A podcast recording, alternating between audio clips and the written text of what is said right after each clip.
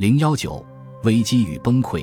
路易十六最终在一七八六年十二月二十九日认可了改革计划，而显贵会议将于一七八七年一月二十九日在凡尔赛召开，旨在讨论国王就减轻人民负担、恢复财政秩序以及关于各种奢侈消费的改革等问题的看法。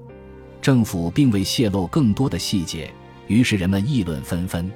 显贵会议一直拖到一七八七年二月二十二日才正式召开。因为卡隆和维尔热讷先后患病，而且唯一毫无保留支持改革的维尔热讷在二月十三日去世了。在一月二十九日到二月二十二日这段延滞期，一百四十四名提名人有足够的时间互相接触了解，而六十四个外省代表则能够探知首都的政治氛围。代表中的非贵族不到十人，另外有十八位教士、七位亲王，每人被指派去主持一个小组会议。三十六位公爵以及其他贵族和领主中的大部分人是将军、省区长官或有执政经验的人，他们之中还有自封的美国战争英雄、野心勃勃的名流拉法耶特。此外，还有十二位高级行政官员、三十八位高等法院法官、十二位税区代表以及二十五位大城市市长。当这群显贵共聚一堂，听到财政总监的提议时，显然不会像卡隆预料的那样唯命是从。卡隆对于管理政治会议毫无经验，完全错误地估计了自己的力量，也不知如何驾驭它。在他备受争议的政治生涯中，卡隆树敌无数，而这些人都列席了显贵会议。高等法院早在18世纪60年代就对他怀恨在心，因为他和当时针对高等法院中央集权的改革关系密切。和外省高等法院法官一样，巴黎高等法院的第一任法官也是卡隆的仇人。自1783年以来，卡隆就将带头的高级教士们强行离间拆解，以此威胁教士向王室交更多的钱。但在挑选教士代表团时，他却满足于听从图卢兹主教洛梅尼德·布里耶纳的建议。布里耶纳掌控教士议会和朗格多克的三级会议多年。办事老道，而且善于隐藏自己的执政野心，这也是众所周知的。在卡隆的同僚中，只有维尔热讷对他的计划了然于胸，而其他人觉得并无义务支持卡隆。有的人想利用显贵会议扳倒卡隆，剩下的人则是内克的拥趸。尽管这位来自瑞士的奇迹先生本人不在显贵会议中，但自从会议开始，他就成了议论焦点。在会议上，他有很多崇拜者。当卡隆在开场演讲中提到当前国家正经历一场严重赤字的时候，人们首先想到的就是上书。如果内克能在三年战争之后仍能做到盈余而且不加税，那为什么在三年的和平之后会有赤字和念一税呢？卡隆的挥霍无度和大举放债成为众矢之的，人们完全有理由做出以下推论。且不说他尚未拿出数据证明危机的存在，如果当前有危机，那么理当由他负责。假使提议不是由卡隆提出的，那么他在显贵会议上将会更受欢迎。正如塔列朗所言，这份计划毕竟是众多聪明人研究了多年的结果。其实，计划的大部分内容都得以顺利通过，批评主要集中在领土税。外省议会和强迫教士偿还团体债务的提案上，当时的显贵们毫不含糊地宣称自己支持最基本的纳税平等以及按纳税额度比例来确定代表的原则。但是基于其地主身份，他们质疑将一种永久的、可变的税金完全加诸他们身上是否公平，征收实物税是否可行。此外，显贵会议的所有成员都属于本国的第一和第二等级。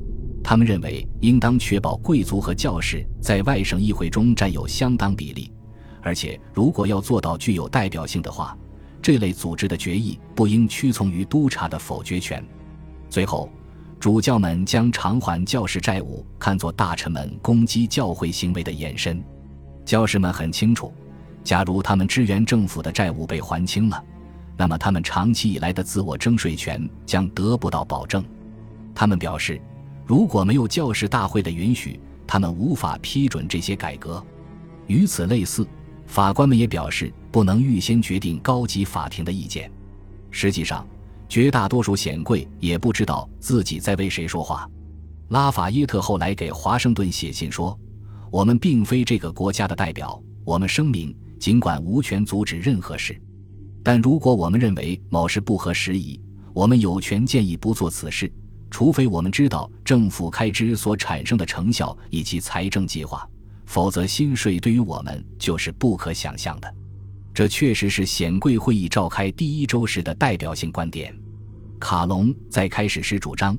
既然国王已看过账目，那么大家就应该相信国王。显贵们则针锋相对地说，这和征求他们的意见是两码事。最后，在三月二日，卡隆极不情愿地公开了他的估算，并同时明确指责1781年的上书是虚假和具有误导性的。内克一派因此勃然大怒，而其他心怀疑虑的人则要求看到更多详细的账目，以便下定决心。三月三日，第一次有人公开声称显贵会议无权批准新税，如艾克斯高等法院的检察长勒布朗德卡斯蒂隆所言，这项权力只属于三级会议。这一切都是秘密进行的，公众非常渴望获知显贵会议的消息，一时间流言四起。好在大量还算可靠的消息泄露了出来，小册子被四处发散，其中大部分对卡隆怀有敌意。当时众人皆知的笔杆子放纵的米拉波伯爵指责卡隆专制蛮横、奢侈挥霍、渎职无能，甚至还涉嫌倒卖股票的罪行。这种气氛刺激着显贵们进一步要求公布详细账目，并对卡隆的计划吹毛求疵。因此，当三月十二日卡隆在一次全体会议上宣布国王很高兴看到显贵会议取得了一致时，显贵们对他的怨愤就更深了。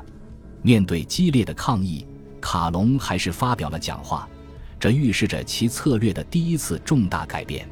既然在私下里未能恫吓显贵，那就利用公众关注的压力来迫使他们就范。三月十八日，卡隆出版了一本小册子，提议将显贵会议的议程完全公开。三月三十一日，基于前段时间的铺陈。他发表了整个改革提案的原稿，并且还附上了一个简介。通告是单独印刷的，在教区教士手中自由传阅，并敦促他们在布道坛上诵读。其目的显然是引导公众质疑那些批评卡隆者的动机。文中暗示，显贵们的所谓疑虑全都是借口。我们要付更多的钱，这是毫无疑问的。但谁是我们？只是那些付的不够的人。他们要按照公正的比例缴纳税款，没有人会负担过多，特权会被牺牲。是的，这是公正的需要，是当下境况的需要。难道将负担加诸无特权者的身上会更好吗？将会出现强烈的抗议，这在我们的预料之中。如果不牺牲少数个人的利益，怎么实现大众的利益呢？世上哪次改革不会招来怨言呢？但是这次针对批评卡隆者的大胆举措彻底失败了，显贵们向国王发出更加愤慨的抗议，而公众则对卡隆的呼吁无动于衷。大家将此举视为一个毫无信誉可言的政治投机家的最后一搏。事实上也确实如此，即使是国王本人也开始感到气馁了。会议程毫无进展。他的总监看起来也没有办法让他人信服自己的诚意和好意。廷臣、政敌和野心勃勃的人都想落井下石。路易十六为了改革坚持到了最后。四月八日早上，他将侍奉其时间最长的司法部门首长米罗梅尼尔革职，因为后者明显没有支持卡隆。但就在当天晚些时候，财政总监本人也被罢免了。国王已经表明。只有新人才能全力推进改革，而大家对卡隆下台的庆贺也预示着政治气氛会有所改善。然而，找到接班人并非易事。米罗梅尼尔的后继者是显贵会议成员拉穆瓦尼翁，他一直是巴黎高等法院较有能力的法官，也是司法改革的倡导者之一。这次任命受到普遍欢迎，但国家面对的问题是财政困难，一时间无法找到愿意担负前任免职总监的改革计划的人才。内克仍然是公众的首选，可是国王并不喜欢他。就在卡隆被罢免当周的周末，国王轻蔑的指示内克的上书遭到卡隆的抨击，王室不应替他说话。内克因其厚颜无耻而被逐出巴黎。另一个显而易见的候选人是布里耶纳，他从一开始就想利用显贵会议作为自己升迁的垫脚石。国王也不喜欢他。但在将财政交给一个官僚气十足的庸才打理了三周之后，他还是妥协了。国王获知王室股票正一路下跌，如果再不采取应对措施，信用度必会一落千丈。于是，在五月一日任命布里耶纳为王室财政总管，信用度便立刻回升了。